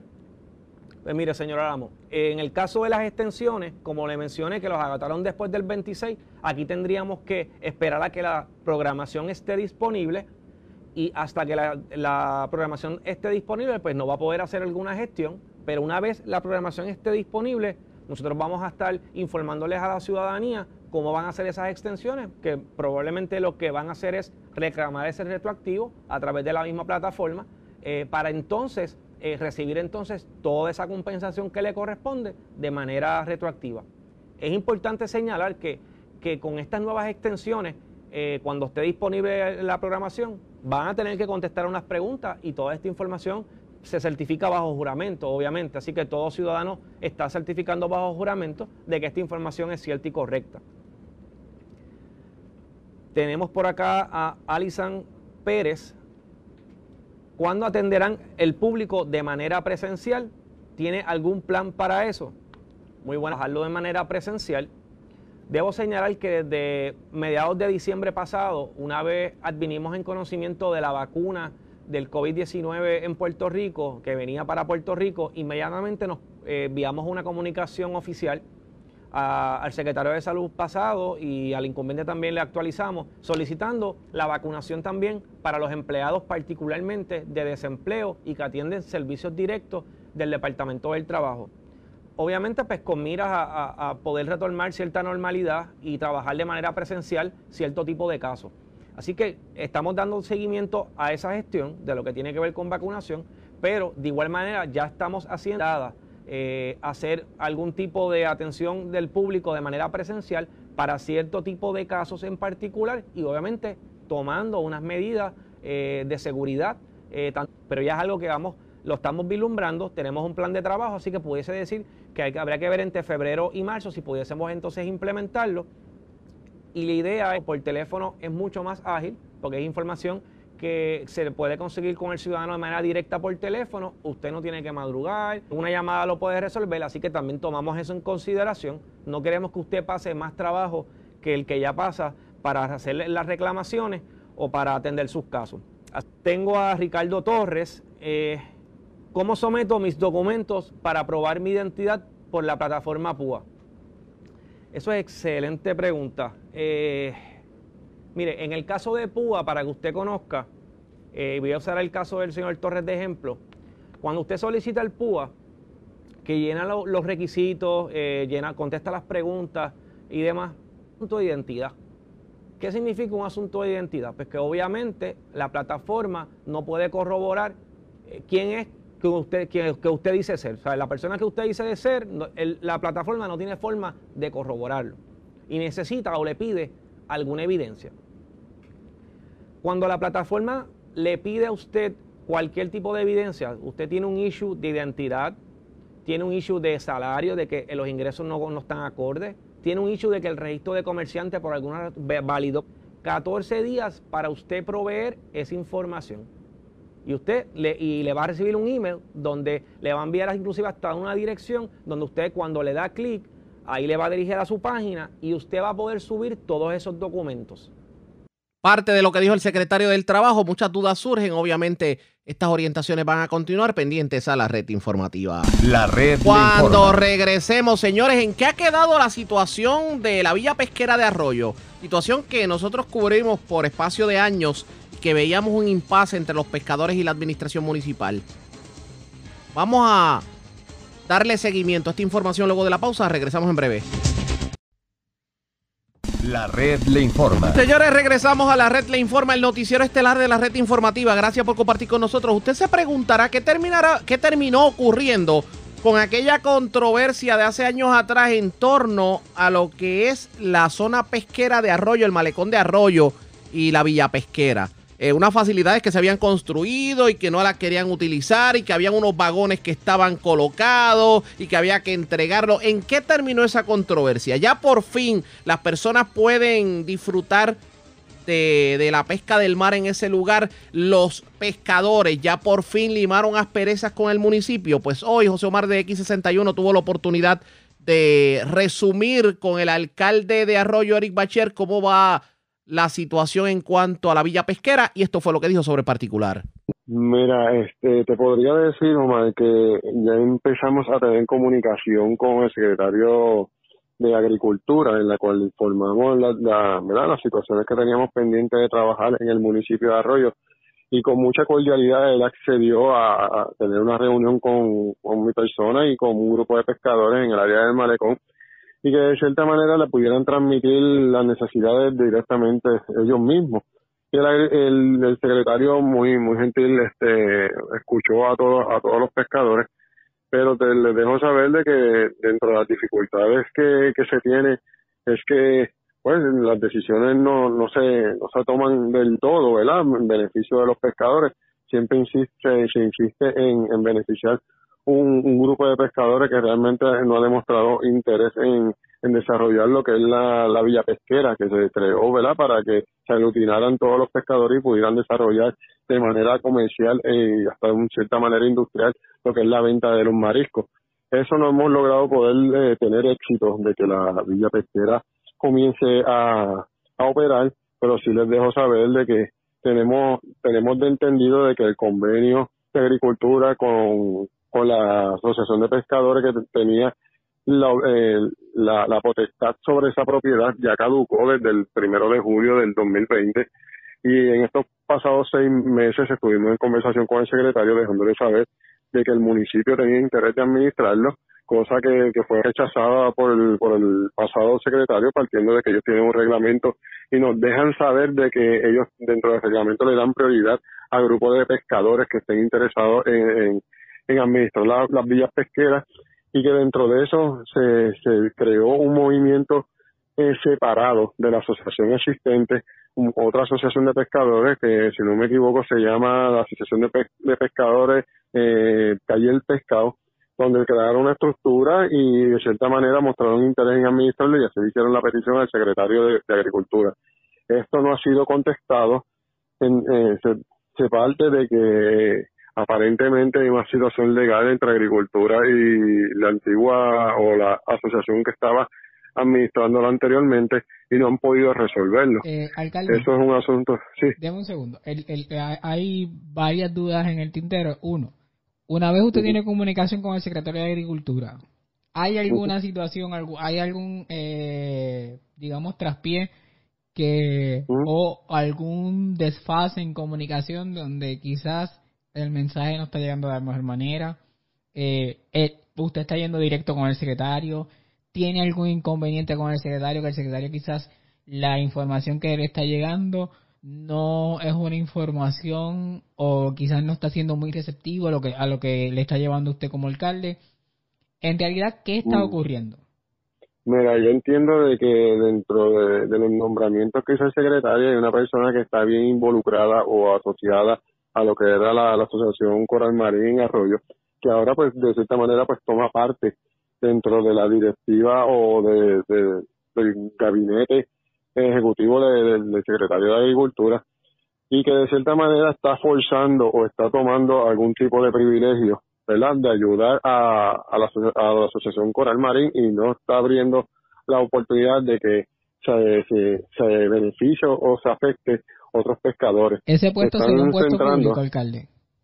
Sí, es un puesto público, es un puesto público ¿Y de cierta persona? manera pues eh, pues mira, la persona es Ricardo Rivera Min, tengo entendido de que eh, lo nombraron como director de pesca del Departamento de Agricultura y todo el mundo sabe aquí en nuestro pueblo y mayormente los pescadores de que él ha sido la, la punta de lanza de la Asociación Coral Marín para evitar de que eh, básicamente la, la vía pesquera sea utilizada por unos elementos que, que él trae a colación que de cierta manera pues ya de nuestra parte no tenemos nada que ver con el asunto y es un asunto que tienen que resolver con agricultura. ¿Qué es La lo que quieren hacer con la pescadería, alcalde? bueno, ellos parece que están exigiendo que dentro de, de las posibilidades que tenga agricultura le facilite una cantidad de dinero para arreglar la vía pesquera cuando realmente eh, de cierta manera se le otorgó un dinero al presidente de la asociación Coral Marín para que utilizara el dinero y arreglara las facilidades y utilizó el dinero en otras cosas que no fue arreglarlo. Pues nos, dejó, nos dio a entenderle que su prioridad no era esa y que realmente están acudiendo a agricultura poniendo como una traba, un obstáculo de que la, la villa pesquera no esté en condiciones para ellos usarlo. Mi orientación iba dirigida a agricultura de que ya par- partiendo de que el contrato había caducado, no hay una obligación de cumplir tal vez con unas exigencias que, que ellos les están haciendo, partiendo de que la propiedad es de agricultura, no es de los pescadores. Si yo como agricultura te voy a ofrecer algo a ti como pescador, yo te voy a ofrecer lo que tengo. Yo no te puedo ofrecer un restaurante porque tú me quieras exigir que, que vas a instalar un restaurante en unas facilidades que son del gobierno, que son de, de- del Departamento de Agricultura. Tiempo, alcalde. Yo creo ¿Quién que- quiere un restaurante aquí? Bueno, lo- los que tenían administrándolo anteriormente. Ok, básicamente, lo que es hoy una pescadería, se quiere hacer un restaurante de ella. Eso es así, ellos pretenden, ¿verdad? Y, y reconocemos, este, Omar, no quiero que, que se saque de, de, de contexto. Nosotros reconocemos que cuando la pescadería estaba antes en el malecón, había unos elementos que ellos brindaban servicio de comida, pero no era tampoco un restaurante que pudiésemos decir que era un restaurante elegante. Yo pudiese compartir con que era más dirigido a un kiosco dentro de la misma vía pesquera y que tenían unos elementos de que hacían, servían comida a la gente cuando, cuando iban y los visitaban. Cuando y se eso pidieron, mismo, cuando usted cuando Ajá. usted fue a invertir los fondos federales que eh, posiblemente si esto no se agiliza lo tenga que sacar de las arcas del municipio dentro pues de eso esa me- papelería se pidió Eso es lo como que me que era una pescadería y un restaurante alcalde Eso, no, no, se pidió como, se le ofreció como villa pesquera, como una, una, una villa de pescadores. No hablamos mm, de construir lo que pudiese ser una, una, un restaurante. Y en todo momento, Omar, esto es una historia de nunca acabar, porque básicamente hemos hablado de este tema por mucho tiempo. Eh, mira, yo te dejo saber, este Omar, que en- tengo entendido de que lleva más de cuatro o cinco años la villa pesquera cerrada por el simple, por el simple hecho de que no se, no, quieren hacerlo. ¿Me entiendes? Yo creo que aquel, aquel edificio tiene muchísimo potencial, inclusive el actual secretario lo ve con muchísimo potencial y que da tristeza el que esas facilidades continúen cerradas simplemente porque no hay, no hay voluntad o no se quiere hacer. Pues dentro de todos los recursos que yo he podido ofrecerle a, a, ellos, yo he podido ofrecerlo. Y te dejo saber que, mira, nosotros cuando, después del huracán María, ya las facilidades no eran nuestras, las facilidades eran ya de agricultura, pero nosotros hicimos la reclamación al seguro porque todavía teníamos esas facilidades en, el seguro del municipio y logramos gastar una, ¿cómo te diga? Unas obligaciones unas reclamaciones que, que entendíamos que con esa, con ese dinero podían llevar a cabo las repa- reparaciones que tuvieran que hacer dentro de esas facilidades. Nosotros le otorgamos alrededor de 15 mil dólares al presidente de la, de la corporación, ¿verdad?, de Coral Marín, para esos fines, para que llevaran a cabo las mejoras que necesitaran. Yo creo que con 15 mil dólares lograba reparar todo lo que tenían aparentemente dañado y podían empezar su funcionamiento. Se le hizo entrega y luego de eso, pues realmente vimos de que no mostró interés en reparar las facilidades y utilizó el dinero para, no sé, ¿verdad? Tengo entendido de que para comprar soga, para comprar caña de pescar y bueno, utilizó el dinero para lo que se entendía que era la prioridad, que era para eh, garantizar de que las facilidades estuviesen en perfectas condiciones para abrir operaciones. alcalde Y se, y se, y se mantienen, se mantienen ejerciendo fuerza con agricultura para que agricultura le otorgue cerca de 100 mil dólares que le están exigiendo a agricultura para que le haga eh, montura de, de un restaurante en la vía pesquera a los, a, a los pescadores de Costa Marín. aunque este esta, esta pescadería pasó a, a manos del, de agricultura, ¿cómo puede afectar esto el que alguna decisión de las decisiones legales que ya se tomaron eh, reviertan en contra del municipio?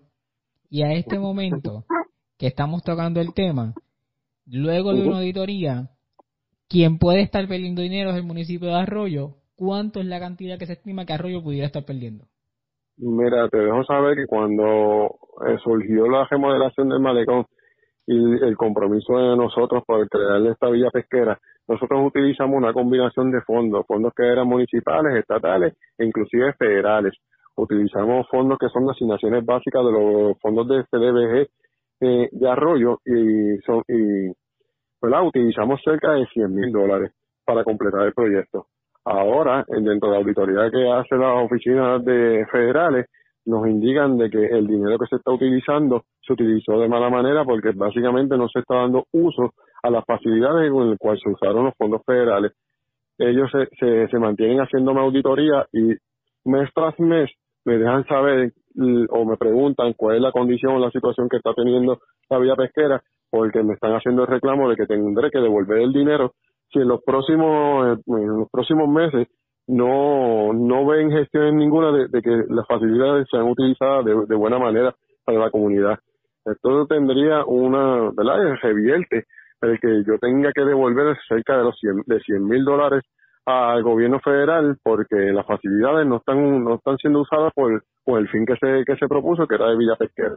Esto sería Por un eso nosotros no- dramático hacia el municipio de Arroyo. Claro, claro, realmente no estamos en un buen momento donde podamos malgastar dinero y de cierta manera 100 mil dólares son algo significativo para, para el municipio y realmente tendríamos la obligación de devolverlo si ellos o, agricultura no ponen en funcionamiento lo que es la, la, la villa pesquera. Esto solamente se trata de voluntad. Yo creo que aquí eh, lo que estoy viendo es que siempre se, se ha mantenido un sentimiento de mala fe de algunas personas de no ponerlo porque sabe que eso trae unas consecuencias al municipio y realmente quien se está afectando eh, son los pescadores. Yo tengo yo tengo la manera o la obligación de, ayudar a los pescadores como ciudadanos arroyanos, ¿me entiendes? Y te puedo dejar saber que nosotros hemos eh, hecho gestiones a través de, del consorcio, porque es la AMSI, donde nosotros eh, indagamos para crear que nuestros pescadores saquen licencia de navegación, saquen licencia de pescadores, que tengan eh, la certificación de inequidad, que tengan primeros auxilios. Ahora mismo se está ofreciendo esos cursos porque mm, quiero y me gustaría que la matrícula de pescadores en el pueblo de Arroyo aumentara. Y yo sé que hay, han habido muchas dificultades y le hemos propuesto alternativas para que ellos se legalicen en todos los términos. Alcalde. Ya creamos creamos un enlace, Omar, un enlace municipal con los pescadores para que los pescadores se sientan seguros y tengan una ayuda de la manera de que puedan reclamar ayudas de federales o ayudas con, con el mismo eh, oficina de agricultura. Nosotros hemos ofrecido alternativas para hacer como una alianza entre los pescadores y el municipio, pero hay actitudes dentro de un grupo de personas que no permiten que, los mismos pescadores se puedan desarrollar por simplemente por ambiciones personales. Expresiones del alcalde Britt Bachir. Vamos a ver si por fin, por fin, se liman las asperezas del todo y se puede dar el proceso de operación de la vía pesquera como se había vislumbrado y que no todo el mundo esté alando la brasa hacia su sardina. ¿Qué, qué pasará en las próximas semanas? Ustedes pendientes a la red informativa. La red A la pausa, regresamos a la parte final de Noticiero Estelar de la red informativa. La red le informa. Bueno, señores, regresamos esta vez a la parte final del Noticiero Estelar de la red informativa de Puerto Rico. ¿Cómo está Estados Unidos? ¿Cómo está el mundo a esta hora de la tarde? Vamos con DN, nos tienen un resumen completo sobre lo más importante acontecido en el ámbito nacional e internacional.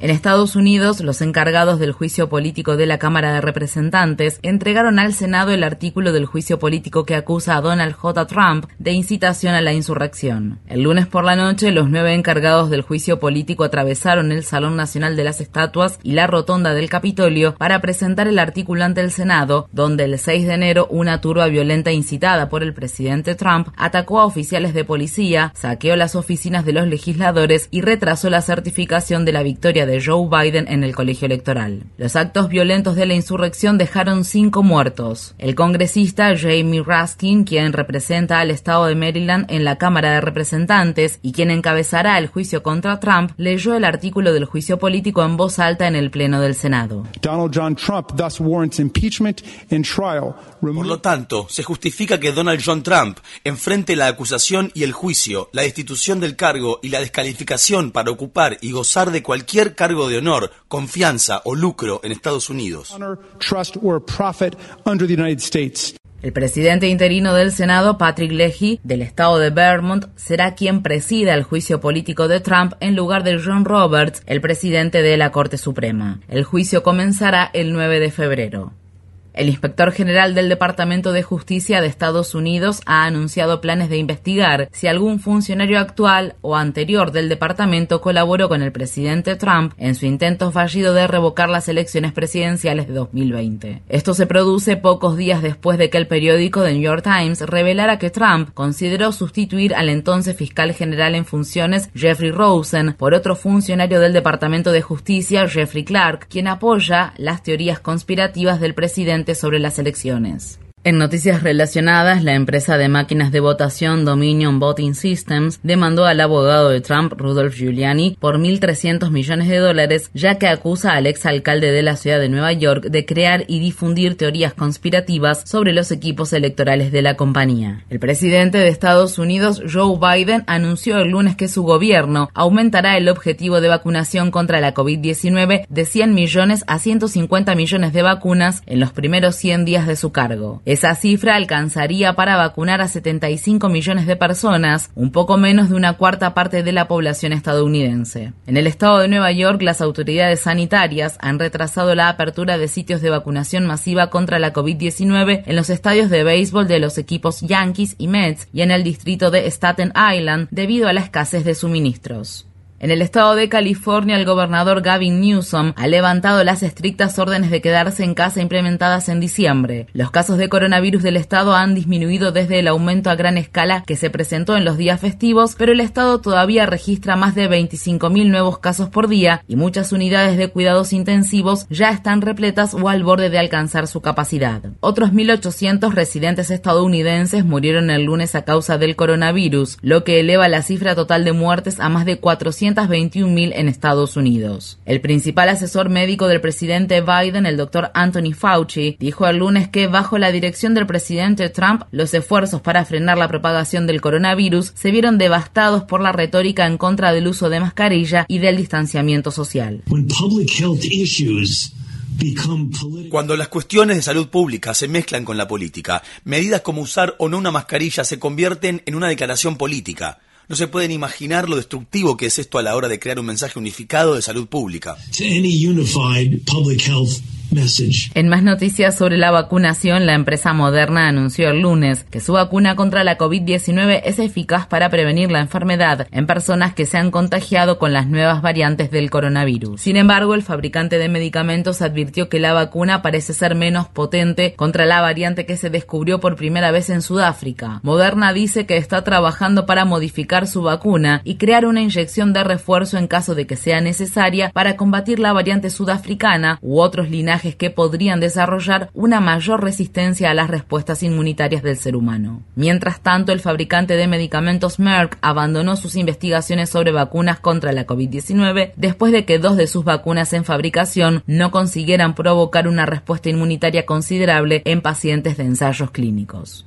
En el Congreso de Estados Unidos, el senador Mitch McConnell ha dejado de insistir que los demócratas mantengan una regla de obstruccionismo legislativo, lo que pone fin a un enfrentamiento sobre cómo repartir el poder entre los dos partidos para dirigir el funcionamiento de la Cámara. McConnell hizo el anuncio después de que dos demócratas, Joe Manchin del estado de Virginia Occidental y Kristen Sinema del estado de Arizona, expresaran su oposición a deshacerse de la regla de obstruccionismo legislativo que se ha utilizado durante años para defender la esclavitud y luchar contra la legislación sobre derechos civiles. El presidente Biden firmó una orden ejecutiva que revierte la prohibición del gobierno de Donald Trump que impide la participación de personas transgénero en el ejército. El presidente estadounidense también ordenó al Pentágono que revisara los expedientes de las tropas que fueron expulsadas debido a la prohibición y que detuviera de inmediato la expulsión de las tropas transgénero en servicio activo. La teniente coronel Bri Fram, vicepresidenta de la Organización de Defensa de personas transgénero en el ejército, llamada Esparta, celebró la noticia.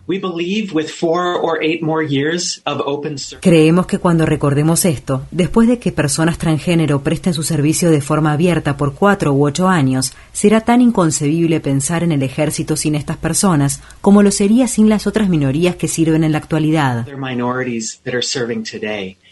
El gobernador de Puerto Rico ha declarado el estado de emergencia por violencia de género, luego de que se registraran al menos 60 incidentes de feminicidio en 2020. Seis de las víctimas de los asesinatos fueron mujeres trans. Mientras tanto, legisladores estatales de derecha de los estados de Montana, Dakota del Norte y Dakota del Sur están impulsando una serie de nuevos proyectos de ley antitransgénero. Para más información sobre la lucha por los derechos trans, vea nuestra entrevista con Chase Strangio de la Unión Estadounidense para las Libertades Civiles en nuestro sitio web democracynow.org/es. El Senado de Estados Unidos votó para confirmar a Janet Yellen como secretaria del Tesoro, quien pasó a ser la primera mujer en ocupar el cargo. Durante su audiencia de confirmación, la expresidenta de la Reserva Federal instó a los legisladores a actuar en grande en lo que respecta al próximo paquete de ayuda financiera por la COVID-19. Lo más inteligente que podemos hacer es actuar en grande. A largo plazo, creo que los beneficios superarán los costos con creces, en especial si nos preocupamos por ayudar a las personas que ya han estado enfrentando dificultades durante mucho tiempo.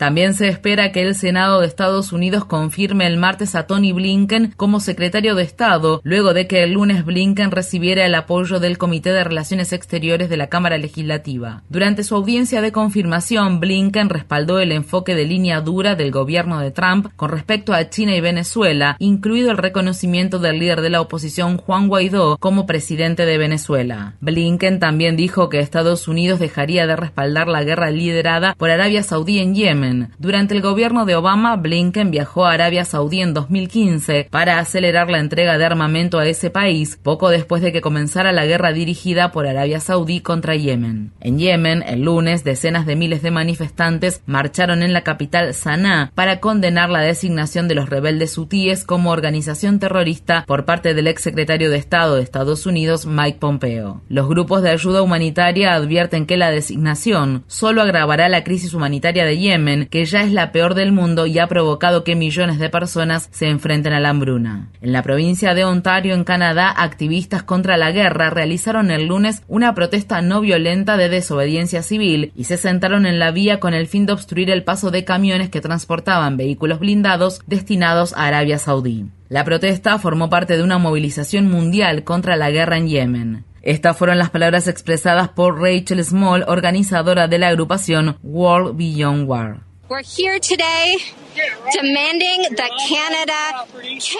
Hoy estamos aquí para exigir que Canadá cancele su comercio de armas con Arabia Saudí, que las empresas como Paddock Transport International, que hace los envíos de armas, y GDLS, que produce los tanques, dejen de ser cómplices de inmediato en armar a Arabia Saudí y en enviar armamento a la peor situación humanitaria del planeta. En Etiopía están surgiendo testimonios estremecedores sobre la participación de soldados eritreos en el mortífero conflicto en la región norteña de Tigray. Los sobrevivientes le dijeron a la agencia de noticias Associated Press que las tropas eritreas saquearon casas e ingresaron para matar a hombres y niños de Tigray. También se acusa a los soldados de dirigir sus ataques contra miles de refugiados y de agresión sexual. Miles de soldados eritreos han luchado del lado de las Fuerzas Armadas etíopes en el sangriento conflicto que comenzó en noviembre. Los trabajadores de ayuda humanitaria advirtieron a principios de enero que cientos de miles de personas en la región de Tigray podrían morir de hambre debido a que hace semanas que se agotaron los comestibles en las tiendas y a que casi toda la población de la región, unas 4,5 millones de personas, necesita ayuda alimentaria de emergencia. En noticias climáticas, un estudio satelital conducido por investigadores británicos reveló que la Tierra perdió 28 billones de toneladas de capas de hielo entre 1990 y 2017 debido al calentamiento global generado por la actividad humana. Esa cantidad alcanzaría para cubrir todo el estado de Michigan con una capa de hielo de 100 metros de espesor. Esto ocurre al tiempo que la Casa Blanca se prepara para anunciar el miércoles varias acciones ejecutivas destinadas a mitigar la crisis del cambio climático, incluida la prohibición de algunas licitaciones nuevas de petróleo y gas en tierras federales de Estados Unidos. La red le informa. Señores, enganchamos los guantes. Regresamos mañana jueves a la hora acostumbrada como nuevamente a través de Cumbre de Éxitos 1530 de X61 de Radio Grito y de Red 93, que son las emisoras que forman parte de la red informativa. Le vamos a llevar a ustedes resumen de noticias de mayor credibilidad en el país, el de la red informativa. Hasta entonces, que la pasen bien.